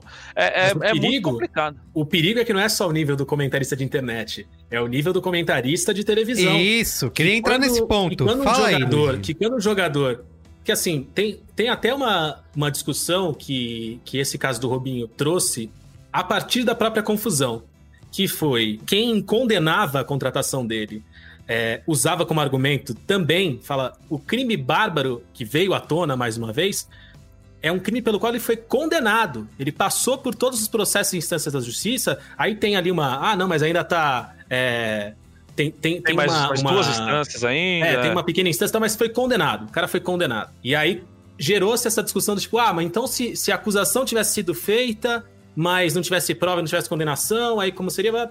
Tudo bem. Gerou-se essa discussão que, a meu ver, era errada e, e especialmente porque destoava da discussão certa que deveria ser feita, já que ele já tinha sido condenado. Mas os comentaristas profissionais de televisão que ganham din- Rios de dinheiro, dinheiro. que- rios de dinheiro que eu só consigo comparar aos maiores produtores de podcast do É Brasil, lógico. é, eles falaram ao vivo na televisão nacional que é preciso dar uma chance, é preciso Benefício ver da direito, dúvida. o benefício da dúvida, porque a história é estranha. Assim, se a gente não consegue ter uma discussão que parta de uma base de conhecimento e de domínio do fato mínima, você, você pode ser, você pode ter uma opinião contrária com a qual eu não concorde, que seja uma bosta, que você pareça que tá vomitando bosta enquanto fala, mas informe-se para antes de falar. Agora, a gente tá num nível de falta de qualidade do debate que, cara, parece que, que o, que o meu tio Carlão, comentarista de, de, de notícia de portal, tá sentado na principal roda de conversa Isso, o que mais me da incomoda nesses, nesses exemplos não é nem quando ah, um comentarista ou alguém fala uma merda do qual eu discordo. É quando se fala, ah, não se mistura é, esporte com política. Isso me ferve o sangue, sabe? Eu Falo, cara, que parte que você não entendeu, né? Que eu acho que essa discussão aí, Caio Ribeiro e Casagrande, né? Que teve no caso Mas do é isso, não, não entendeu, né? Infelizmente tem um, é, tem um negócio que, assim, a maioria das, das, das frustrações que a gente tem na vida, quando a gente fala, cara, mas será que essa pessoa, que esse idiota não tá vendo o que eu tô Isso, vendo? é. A resposta quase sempre é Não. Não, esse idiota não tá vendo o que você tá vendo. A gente tem repertórios muito diferentes, né? Mas essa visão míope, eu acho que ela vem justamente da falta de diversidade. Porque quem tá na TV falando de futebol e de esporte? Homens brancos. Uhum. E é isso. E hoje isso E é pode estar isso. começando a mudar. É, a gente vê que tem mais mulheres, cada vez mais mulheres, isso é muito legal, mas ainda tem poucas mulheres negras, por exemplo. Que tem muita. que- vocês conhecem alguma mulher negra comentarista? Não. Tem, a Karine Alves ela é apresentadora, mas comentarista. Tem a Rafaele Serafim, mas ela não tá como comentarista na Globo. Ela comenta jogos na CBF TV, por exemplo. É uma pessoa que tá crescendo. Eu lembro, Anitta, o Mar de? Chorume, quando a Fox Sports eh, colocou eh, só mulheres para narrar jogos da Copa do Mundo de Teve que 2018. colocar na Fox 2, era a transição Isso, alternativa. Exato, Ah, era e a galera ficou, cara, você não quer, você não vê, para de ficar, mas ficou um chorume, nossa, que horrível, jamais, imagina, não vou ver, vai cair audiência, vou cancelar, um chorume Não, danado, e é isso, né? não tem. E mesmo os homens, quantos homens negros estão nesse lugar, sabe, É pra falar sobre esse assunto? É, quantas pessoas que vieram é, de um contexto de, de encarar a violência policial, por exemplo. Quando a gente viu o Roger Machado, que era treinador do Grêmio, era treinador do Bahia, Bahia. hoje acho que ele não tá em nenhum clube, é, falando sobre isso, todo mundo ficou chocado. Tipo, nossa, que choque, isso acontece todo dia com metade do, do país ou mais, entendeu? Então, acho que a, a imprensa esportiva, ela é muito limitada no sentido da diversidade. E a verdade é que essa coisa idiota de quem lacra não lucra é uma mentira, porque a diversidade, ela dá lucro sim. Exato. E cada vez mais, eu acho que as TVs, elas ainda têm medo e elas ainda dão passos curtos e são reticentes em relação a isso, porque elas sabem com que elas estão lidando. Com um bando de homem retrógrado que quer é, reafirmar a sua masculinidade. Mas está na hora de ter iniciativas relevantes e quebrar isso. A gente, assim, da minha parte, eu não aguento mais. É, eu, acho, eu acho legal essa, essa coisa que, que você falou sobre a diversidade, Anitta. Me lembrou que o Marco disse é, sobre essa questão de que a gente, a gente tende. A gente não, né? A, a, a, a mídia esportiva, a sociedade. Mas assim, o exemplo específico que o Marco usou, que é essa identificação de atletas negros e atletas brancos com essa diferença de característica, né? O atleta negro ele é sempre um atleta Força muito forte, em que a força física e o preparo físico se destacam. E o atleta branco, ele é cerebral, ele é inteligente, ele é técnico. Tem um estudo disso, né? O Tem- cara fez um é, estudo. Tem, tem, tem uma. Esse, esse estudo que o Marco tá falando, ele vai encontrar e vai falar melhor, mas assim, tem uma comparação de uma, da seleção, a seleção técnica e a seleção física de um torneio, de um campeonato, e é ridícula a, a presença. É, é- é brancos e pretos, um, um para cada lado, assim, é bem bastante ridículo. E eu acho que isso reflete muito nessa questão do jornalismo esportivo também, na contratação desses ex-jogadores para serem os comentaristas. Quem a gente vê como, como comentarista? Quem são os ex-jogadores comentaristas que estão com maior destaque ou que estão nas principais janelas é, de imprensa esportiva do país? São pouquíssimos os pretos e quase sempre é porque a característica que eles tinham enquanto jogadores, ou, a- ou essa leitura meio, meio borrada da característica que eles tinham enquanto jogadores, ainda grita no momento dessa contratação. Então, cara, eu fico pensando hoje, assim, vamos falar da Globo. Quem são os principais comentaristas ex-jogadores? Roger Chinelinho, Caio Ribeiro, Casagrande, Paulo Nunes, quem mais tá por lá? Pedrinho. Pedrinho. Petkovic e tem o grafite. O grafite é o único dos negros. E geralmente é isso, quando o comentarista é negro, ele é um ex-atleta, ele é um ex-jogador. Ele nunca é um coisa a cara respeito que... do grafite. Outra coisa a respeito do grafite. O grafite, eu- se eu não tô enganado, ele. Eu, eu não tenho certeza se ele começou a trabalhar na época da última Copa. Mas Foi. eu lembro que ele ganhou. Foi isso, né? Ele, ganha, ele ganhou uma projeção muito grande durante, durante esse período. Então ele começou, então tá tudo certo. É, vocês lembram? Cara, provavelmente vocês devem ter participado de alguma roda de conversa em que as pessoas falam: caralho, você viu como o grafite manja de bola, bicho? Porque o grafite fazia uns comentários, ele tinha uma leitura de jogo e uma, e uma, uma, uma clareza na explicação que ninguém trazia. Então, assim, é, e ele É. era um cara bastante. Nesses comentários que ele trazia muita clareza nas, nas análises, ele era um cara que discordava do senso comum.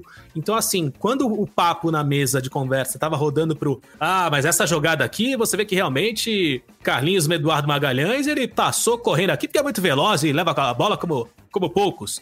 E aí o grafite falava: não, mas cara, olha todo o trabalho tático que aconteceu desde o começo da jogada e como na ponta esquerda a roubada de marcação fez com que a abertura de espaço desse a chance para que o Carlinhos Eduardo Magalhães. E aí virou um negócio de: nossa, olha o grafite, que loucura. E isso sabe acontece tudo. muito com a E é Ana Thaís. maravilhoso, além de tudo. Tem um reconhecimento, sabe, Luiz? Tipo, a Ana, às vezes, muitas vezes você vê que assim, ela fala uma coisa e aí qualquer coisa, tipo assim, ah, ele cortou pra direita. E aí a internet vai falar, ah, você viu esse idiota falando que ele cortou pra esquerda, sendo que ela falou direita. Então, você, o comportamento não tem nem essa aprovação. Acho que o grafite, ele, ele, as pessoas ficaram surpresas porque são preconceituosas, mas em relação à Ana, tem dificuldades de admitir até quando ela acerta, sabe?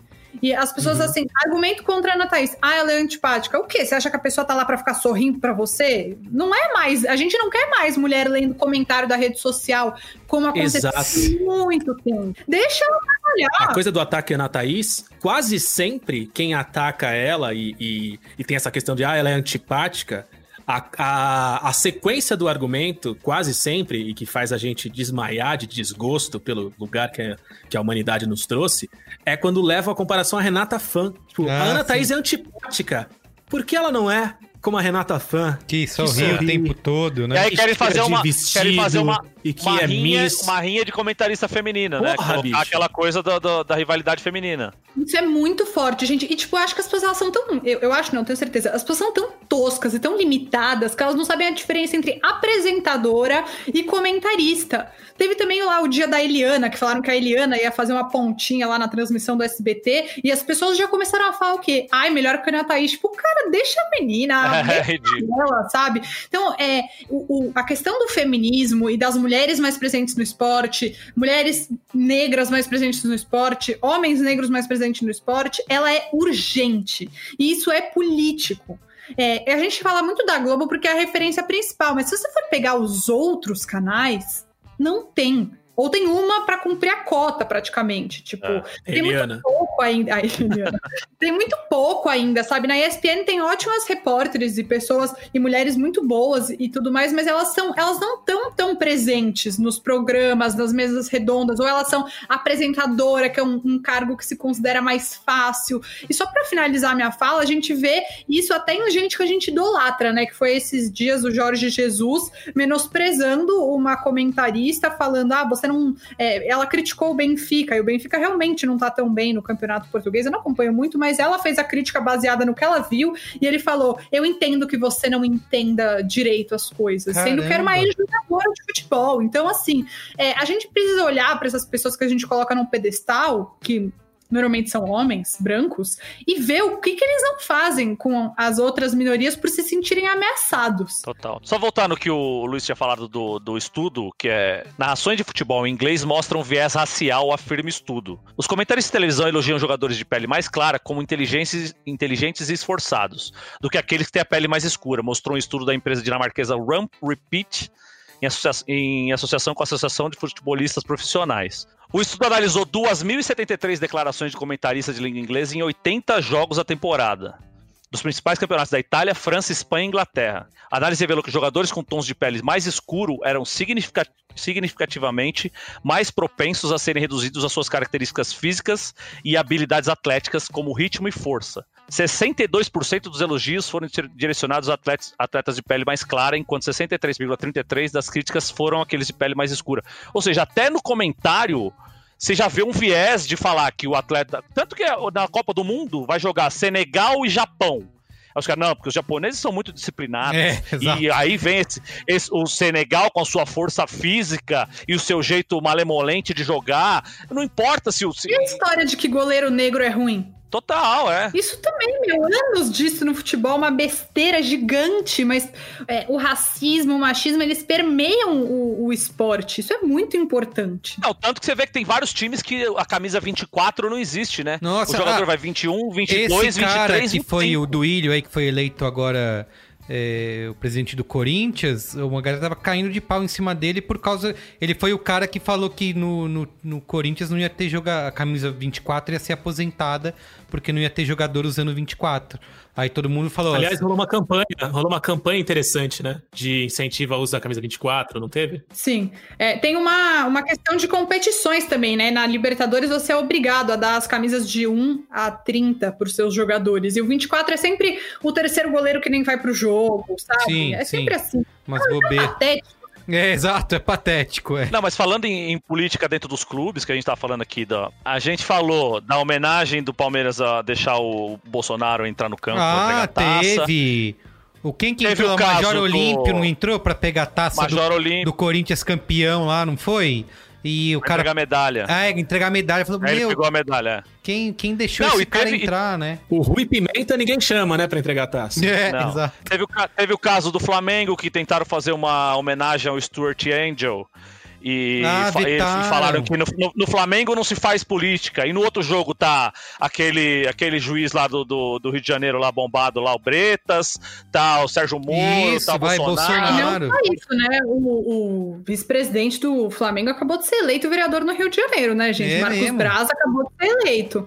É, e uma coisa que eu tava falando com o Marco logo antes da gente começar a gravar é, é, a gente tem dois exemplos muito claros, assim, que é pra esfregar na cara de qualquer um, né? O primeiro é o que tá acontecendo em São Paulo agora em relação à à privatização do complexo do ginásio do Ibirapuera.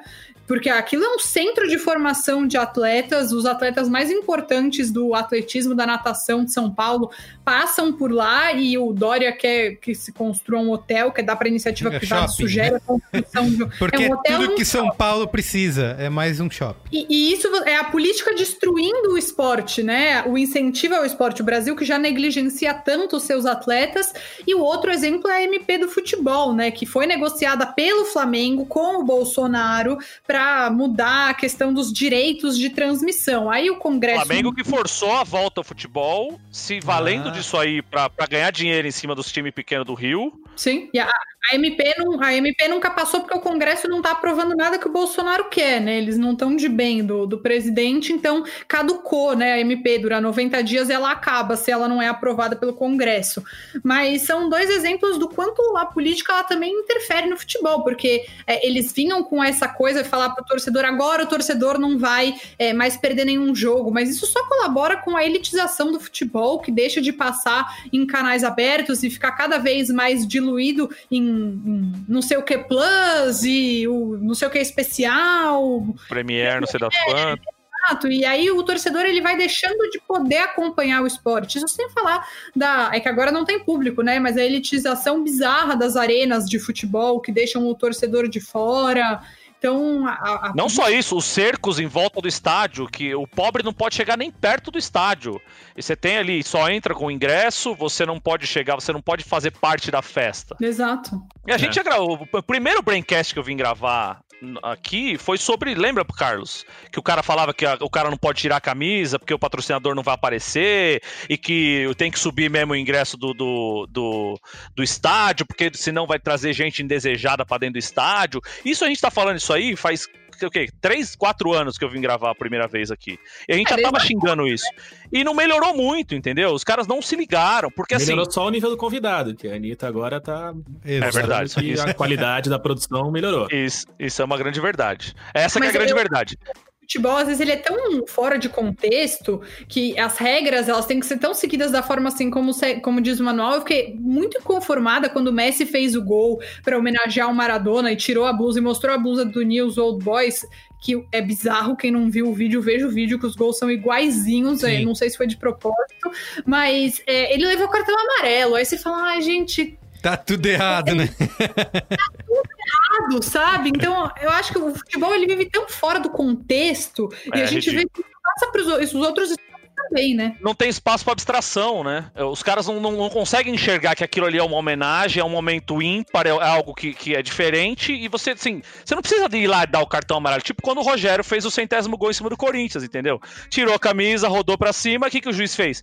Deu amarelo. Não tinha que dar amarelo, tinha que dar um abraço, né? tinha que dar um troféu pra ele hora, Mesma entendeu? coisa, né, gente? Muito boa comparação. Isso, igual, igual, exatamente o mesmo caso. E o Felipe Melo é um merda que só fala bosta, mas se posiciona. Se a gente não tá cobrando posicionamento, Isso, eu isso. acho que é o seguinte: eu acho legal que ele se posicione. Isso. Mesmo falando tanto de merda que ele fala. Os jogadores de vôlei apoia, fazendo caralho, 17 lá, mesmo com o esporte sendo cagado depois, mas Só se que ferraram. Tem que Primeiro, ele tem que segurar a onda dele, depois não vir chorar na internet que ah, estão pegando no meu pé e pipipipopopó. E segundo, que o outro lado também tem o mesmo tratamento, entendeu? Isso. Então, se ele pode falar isso aí, o Tietchan pode ir lá e falar Lula livre no, no- no time dele.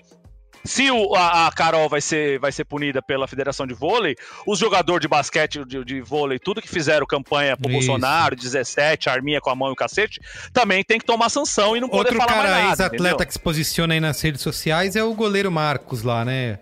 O que também Então, fica- goleiro, É, o goleiro Marcos, ali, essa, essa anta paralítica, ele, ele inclusive ele conseguiu ilustrar de uma, de uma forma mais perfeita do que qualquer pessoa antes dele toda a história da humanidade. Que ele falou: Ô Marcão, por que, que você não vai estudar? Dá o exemplo aí, você que só parou antes do ensino médio. Fala, meu medo é estudar e depois voltar na bolsa. É, ele, ele, ele, ele conseguiu, em, uma, em um exemplo Resumir. trágico, ele conseguiu resumir é, essa dor aí que vive no coração de todos nós. Tem uma frase que é mega clichê, mas que eu acho que caberia perfeitamente pra isso que vocês estão falando, que é aquilo, é, eu discordo de você, mas eu vou lutar até o fim da minha vida pelo seu direito de dizer o oposto. Qualquer coisa desse gênero. E De dar deveria um soco na sua cara depois, Felipe Melo.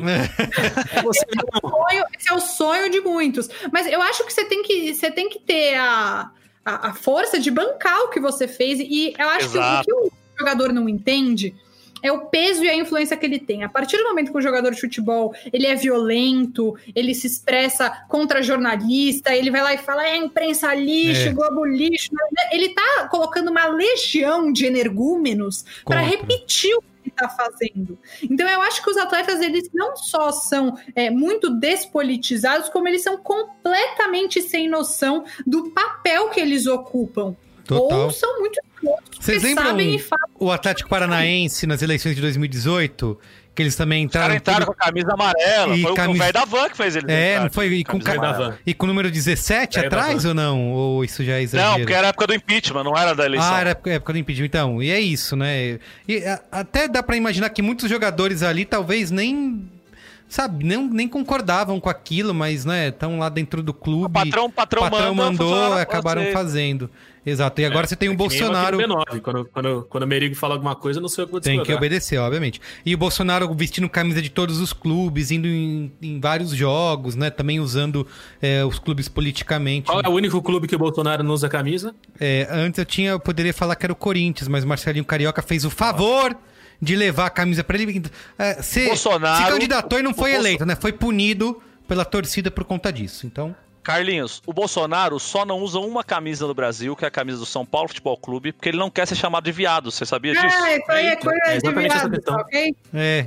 É, mas é isso mesmo. Ele tem medo de ser chamado de Bambi. Ele, ele, ele, o- ele colocou a camisa do Corinthians. O cara é palmeirense Botou e meteu camisa a camisa do, Corinthians. Exato. velho. Não, bota qualquer camisa, né? Tanto que é, usando é, o futebol e o esporte politicamente, né? De todo jeito. Bom, pessoal, então em conclusão, Concluindo. acho que ficou claro aqui pra gente Hum.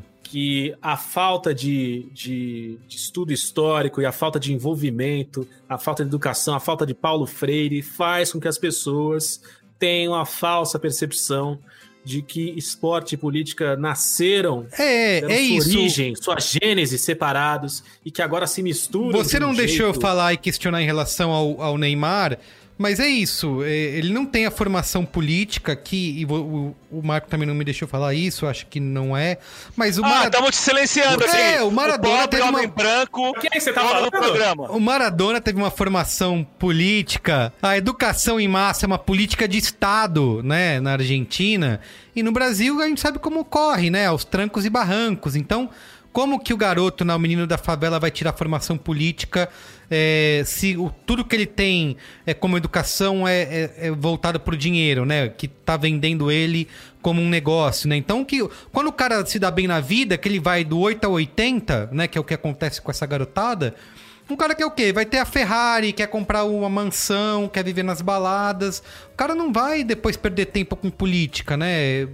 Então, é, acho que esse que é o ensinamento que, que fica. E eu acho que não é só isso também. Voltando a falar da, da desigualdade racial na televisão, que a gente, que- voltando lá atrás do que a Anitta falou, que as pessoas não veem comentaristas negros, comentaristas mulheres. A gente não vê em cargos de chefia no esporte. Você não vê treinadores negros, você não vê dirigentes, dirigente, negros. exato. Você não vê você não vê presidentes de clube negros. Tanto teve, ela falou do Roger Machado, outro dia teve um jogo aí que foi, foi louvado porque o Cristóvão Borges estava no Fluminense e o Roger Machado estava no, no, no, no Bahia e foi, acho que o primeiro jogo em, sei lá quanto tempo com dois treinadores negros do Brasil. é. O Brasil tem 50 e tantos por cento de população negra, saca? Então é isso, o jogador, o, o, o- negro serve enquanto ele é força, mão de obra braçal. É pra fazer pra jogar, é pra fazer o que tem que fazer ali, ou pra ser massagista, ou pra ser qualquer coisa, qualquer cargo que não exija inteligência. Dali pra cima é homem branco mesmo que vai, que vai mandar, porque é, é, o- os, os clubes, e os clubes não estão dispostos a bancar isso, entendeu? Porque ninguém quer. quer, quer... porque Quando você vai ver um treinador de sucesso, por exemplo, como foi o Andrade no Flamengo, ele só foi treinador do Flamengo e foi campeão com o Flamengo em 2009 porque ele era interino. Ele era um cargo menor. O Carlinhos, que ficou anos e anos e anos no Flamengo, também sempre entrou como tapa-buraco. O negro no futebol, ou ele é o atleta, ou ele é o treinador tapa-buraco. É difícil você ver um cara que chega em em posição de liderança mesmo, é foda.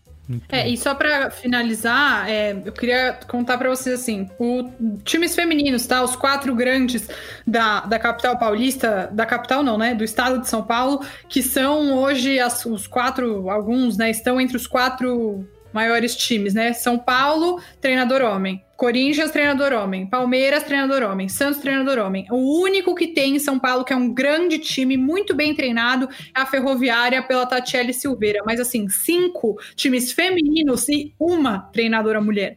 Então, assim. Mas a, seleção brasileira até outro dia também, treinador era homem, foi Sim. pra Copa do Mundo com treinador homem e incompetente, o que é pior. Não é, não basta ser homem. Você tem, Tem que, que mandar um mula. cara. Tem que ser uma mula, exatamente. e aí você vai ver a dirigência da seleção feminina. Marco Aurélio Cunha, que é um cara que não tem o menor trato com mulher, que só fala bosta. Sempre que é perguntado, sempre vem com, com, com uma, com uma tiradinha, alguma coisa do tipo. O René Simões foi durante muito tempo o coordenador técnico da, da seleção feminina também. Só fala bosta e é, é, é, eleitor do Bolsonaro é, declarado.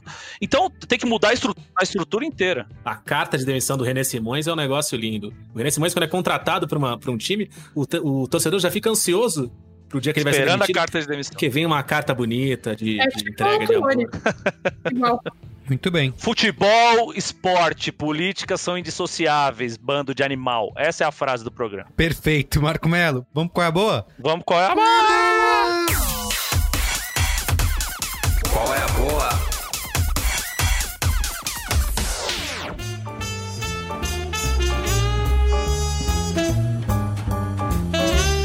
Começa aí, Marco. Vou começar. Eu tenho dois colégios. Faz tempo que eu não venho Faz, aqui, né? ó, tá vendo? Então guardei. Sumiu. Guardei dois coia boa na manga aqui. E o primeiro, o Luiz Gino, vai, vai concordar comigo que ele também é um grande entusiasta desse perfil. É um perfil de Twitter que também tem um podcast, um podcast de. de são, são episódios curtos ali de seis, oito minutos, mas que Eu valem faço muito a do que pena. você tá falando. Faço Calma, ideia. que eu não. eu- mas eu não Eu falei falei- o que é, como é que você vai fazer molhar o que eu tô bico. falando? O Twitter é o arroba stand-upmento. Stand-up de comédia stand-up Stand-up man. e mento. Stand-up mento. O que, que é o, com- o stand-up mento? O que que é? Comediante stand-up é o nome dele. É um cara que faz a comédia stand-up no, no Twitter daquele jeito sacaneando os caras do stand-up. Então eu peguei até alguns exemplos aqui do, do que, que ele faz de, de, de piada no Twitter, que é assim. Ai, gente, os boletos, hein? Boleto é foda, né? KKKKK. Da minha vida todo mundo cuida. Agora, pagar meus boletos ninguém quer, né? KKKKKK. Aí ele põe entre, entre, entre parênteses assim: mulher da mesa 8 levanta e, cai, e, e vai, vai no banheiro. Aí fala assim: meu boleto da frigideira Anderente que eu comprei tá lá esperando. Boleto litrão, né, velho? Quem curte litrão, hein? Então ele fica só tirando esses, esses, essas. Essas palhaçadinhas que, que comediante de stand-up faz, sabe? Tipo, esses dias chegou um lanche lá no meu prédio que não era pra mim. Aí eu comi, né? Aí no outro dia chegou mais um e eu comi. Aí no outro chegou mais um de novo e eu comi também. Só que aí me demitiram da portaria. e aí tem embaixo assim, plateia sai voando. Stand-up man. E aí esse e stand-up mento. E aí ele fez um podcast que é ele contando essas piadas como se ele estivesse no teatro em Osasco.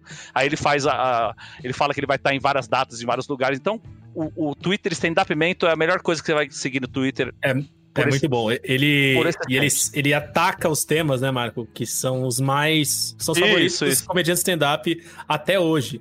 Tipo, um dia desses, o, o Adnet anunciou que a mulher dele tá grávida. E aí, um dos primeiros foda. comentários era de um, de um comediante, amigo do Adnet, que eu não lembro o nome, é um, é um loirinho. Que falou: Parabéns, cara, sua vida acabou. E aí na. O Rabinho, na- o Rabinho que mandou. o Rabin. Aí na sequência veio o comediante stand-up e falou: Filho é foda, né, cara? Filho é foda. Filho é uma desgraça. Né? É uma desgraça. KKKKK. Então, assim, casamento, filho, sogra, que é, uma, que é uma coisa super babaca que os comediantes stand-up sempre usam. é, ele usa muito bem esses temas. Tem um, tem um de casamento que ele colocou aqui. Ele falou: O pessoal fala que casamento é foda, né? Eu não acho. Casamento eu não acho foda. Eu não acho foda de jeito nenhum. Tô procurando a foda tem três anos, não Nossa foda mais. É tipo, é sempre isso, entendeu? E sempre tem o- mulher da mesa 7 cospe o drink. É, o cara da mesa 1 tem um infarto e morre. Sempre umas coisas assim. Stand-up mento, vem, vão lá que é, é diversão garantida. E o outro, meu outro, meu outro podcast, meu outro podcast, ó, meu outro qual é a boa? Tem outro podcast, seguinte. Marco? Não, não tenho, não. É, o meu outro qual é a boa? Você É não o tem seguinte, nos planos? Você não tem planos? Ah, planos eu tenho, né? Mas Tá falta estudando alguma proposta?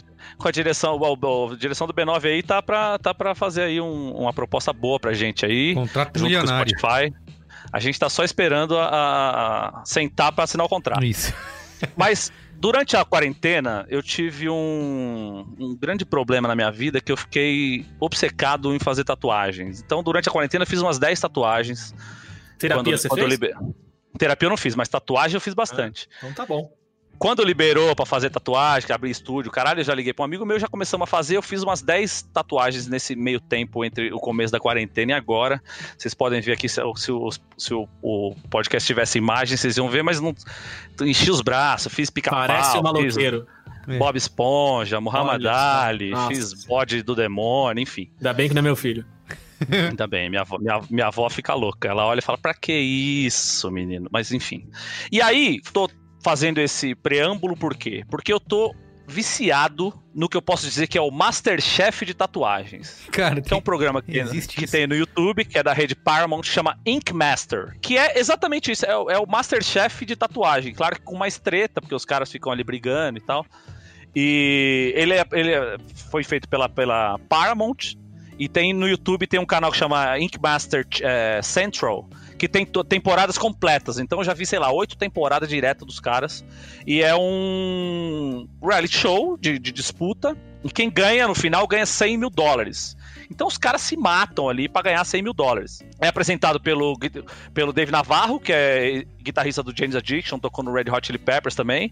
O Chris Nunes, que fazia parte do Miami Ink, que foi o primeiro reality show de tatuagem e que trouxe o mundo da tatuagem pra televisão.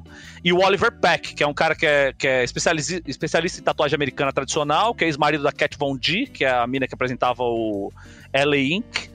E esse cara, ele- agora ele saiu do programa, na próxima temporada ele não vai ser mais juiz, porque eh, pegaram ele de com blackface aí um tempo atrás, zoando, tipo, é, se pintou todo de preto fazendo é, é, jogador de, de basquete e tal, enfim. E é um cara que fica com palito na boca, assim, sabe é, esses caras, esses redneck que ficam com palito no, no canto da boca?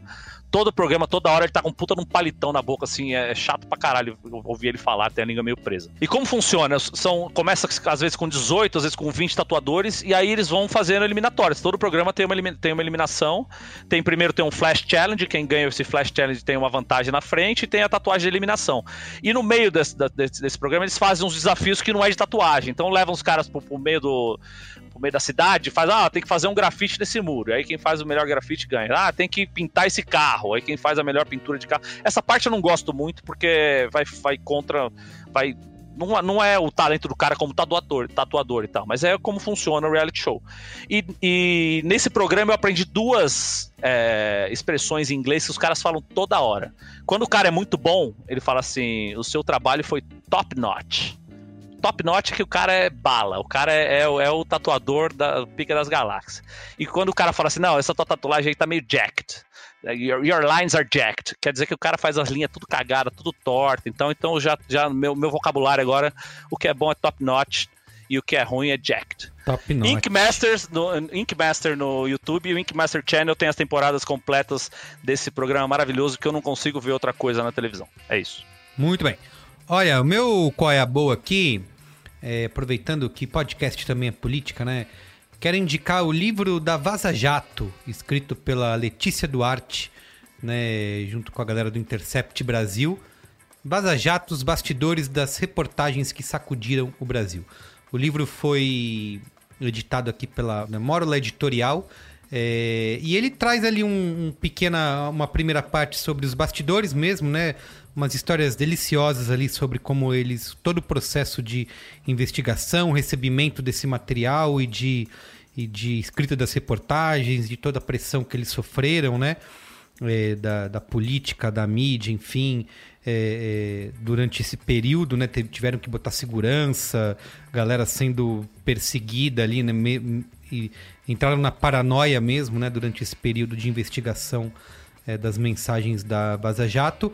E aí depois da segunda metade é uma coletânea, né, de várias reportagens que foram publicadas, mas tem duas matérias inéditas, né, que não foram, não saíram no, no site do Intercept e que também tem detalhes ali deliciosos, né, para você poder é, ver a troca de mensagens, né, e toda aquela orgia da procuradoria macomunada com o juiz e toda tudo aquilo, né, que vocês sabem que o Brasil Aquilo. passou é, em 2019, né?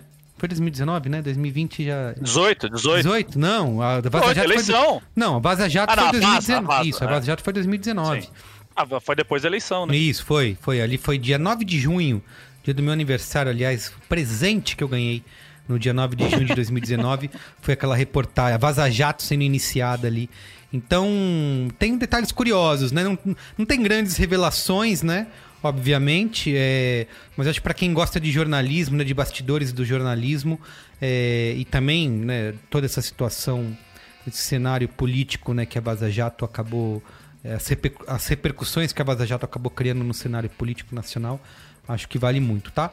O livro. É menos um resumão das reportagens e mais um making off, é isso? Isso, exatamente. Tem um, tem um res... depois, quando eu falei, a segunda metade do livro são é coletânea das reportagens Ah. com duas matérias inéditas e a primeira parte é a história, né, os bastidores de como eles receberam o material, de como isso foi tratado, né?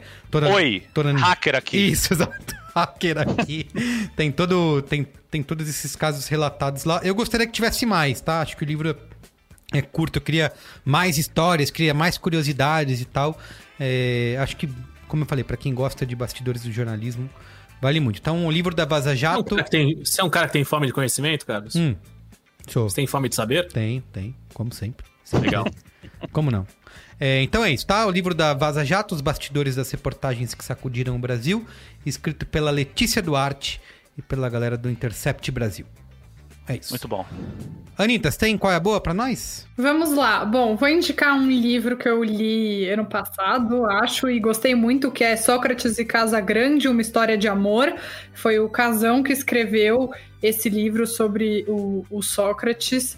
É, junto com, com o Gilvan Ribeiro.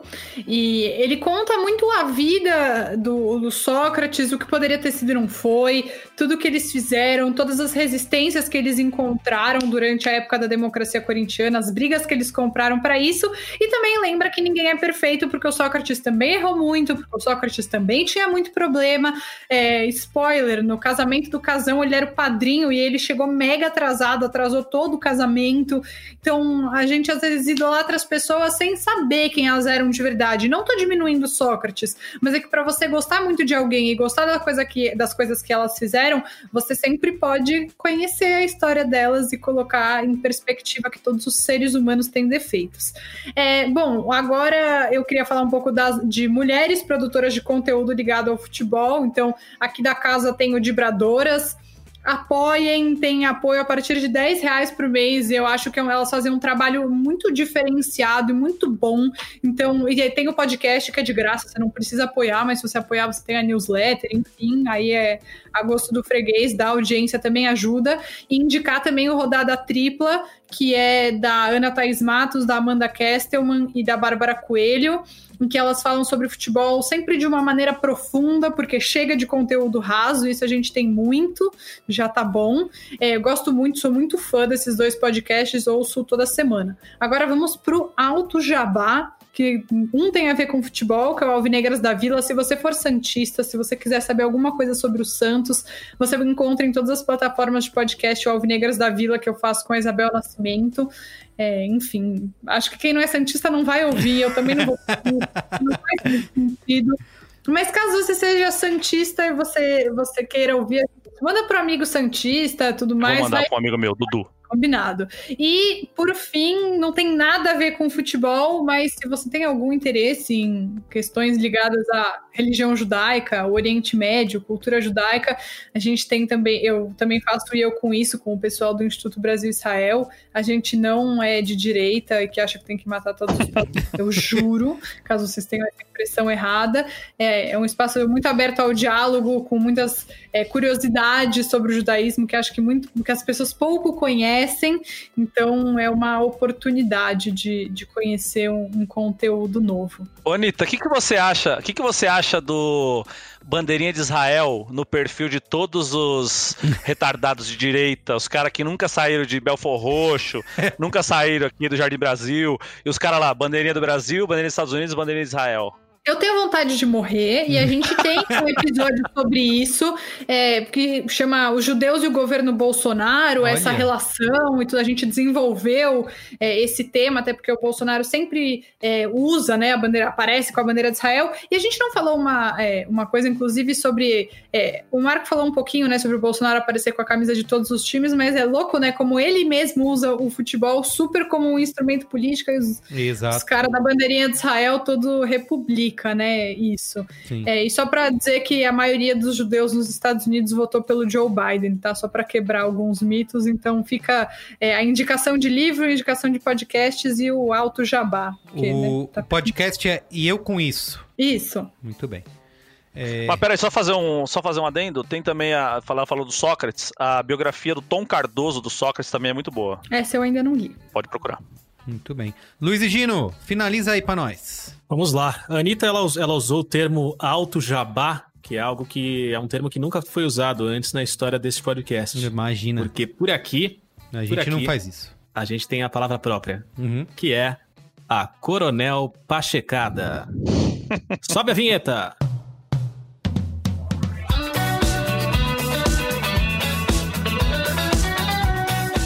Chegou o momento, senhoras e senhores. Duas vezes por ano eu venho até aqui e encontro vocês para obrigar a audiência do podcast a ouvir o novo disco, o novo EP, a nova música, o novo single, assistir ao novo clipe do meu conjunto musical, o Coronel Pacheco. Na última semana, eu e os meus irmãos Bruno Brandão, Rodrigo Parceiro e Dado Barreto lançamos a canção King Size. Você não ouviu errado. King Size, assim como o Senhor das Terras do Rio, assim como o modelo de colchão, uma canção que foi feita com muito amor em parceria com os nossos amigos do Estúdio Freak, aqui em São Paulo, que contou com um backing vocal já tradicional da nossa querida Thaís Bonizzi, que Grande. além de ser uma grandíssima cantora, é uma centroavante como poucas ali. É, é de uma gol. dibradora, é uma dibradora honorária, né? Tá Exatamente. sempre com as meninas. Faro de gol, tabela muito bem com, com a Angélica, com a Renata e com todas as outras. Com a Nina. E com a Nina. E Thaís Bonizzi volta nesse, nesse momento. Ela tinha feito dueto com o Eduardo na nossa música anterior, ela volta nos backing vocals. E a gente teve a ilustre presença nesse momento como um dueto da Natália Matos, que cantora que eu já trouxe aqui no Qual é a Boa, cantora lá de Belém do Pará, uma voz incrível e ela deu a honra pra gente de cantar King Size junto, trouxe um negócio completamente diferente ali, um, um tempero fabuloso para essa canção razoável que a gente compôs. Que a Não, não, não. gente Você tá sendo modesto. A canção é, muito boa mesmo. A canção Exatamente. é, Os elogios lá nos Gruda. comentários do YouTube lá, a galera. gruda na cabeça. O clipe tá maravilhoso. Exato, assista o clipe no YouTube. É isso. Então você que tá ouvindo aqui a audiência do Braincast, faça-me o favor, escute agora, corre agora e vai até. Eu ia falar, ah, vai pro seu agregador musical favorito. Não, vai no Spotify, que é onde eu olho as métricas. Que aí eu fico mais envadecido. Então vai no E Spotify. no YouTube. E no YouTube também tem no os views, YouTube, né? Pra é, ver o vídeo. Você, você escuta lá no Spotify, deixa no repeat um dia só de madrugada na sua casa, manda pra, pra três amigos. Vamos fazer essa corrente do bem.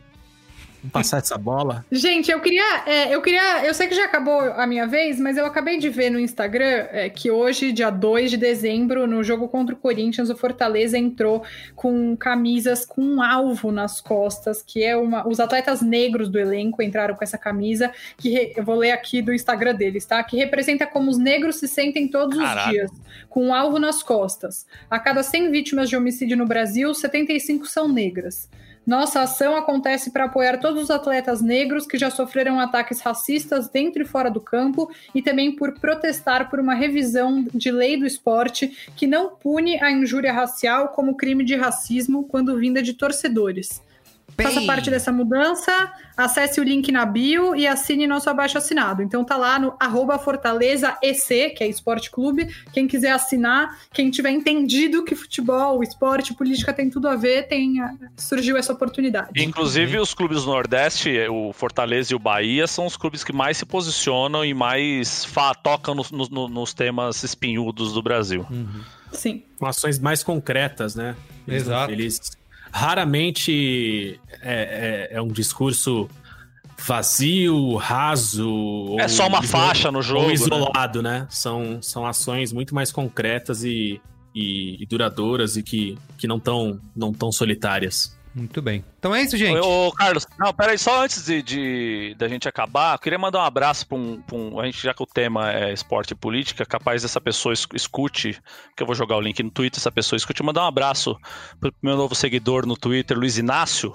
Pra que ele escute esse programa e que ele curta bastante o que a gente tem falado aqui. Seguidores Que ilustres. ele é, e que ele é uma grande pessoa, grande amigo do Sócrates, grande amigo do Casagrande, Posso grande mandar um- amigo do um Raí, abraço grande pra ele amigo de também? grandes figuras. Pode mandar um abraço pra ele também. Luiz, saudade de comer rabada com você. A gente tomar aquela, aquela nossa saudade, meu amigo. Grande abraço.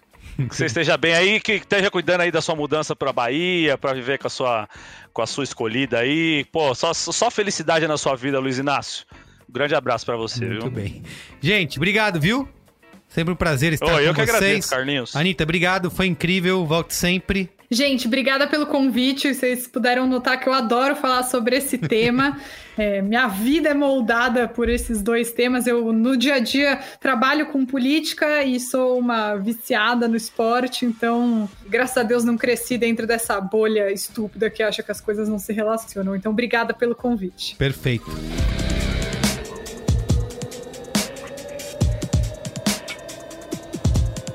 Então é isso, gente. O programa de hoje fica por aqui.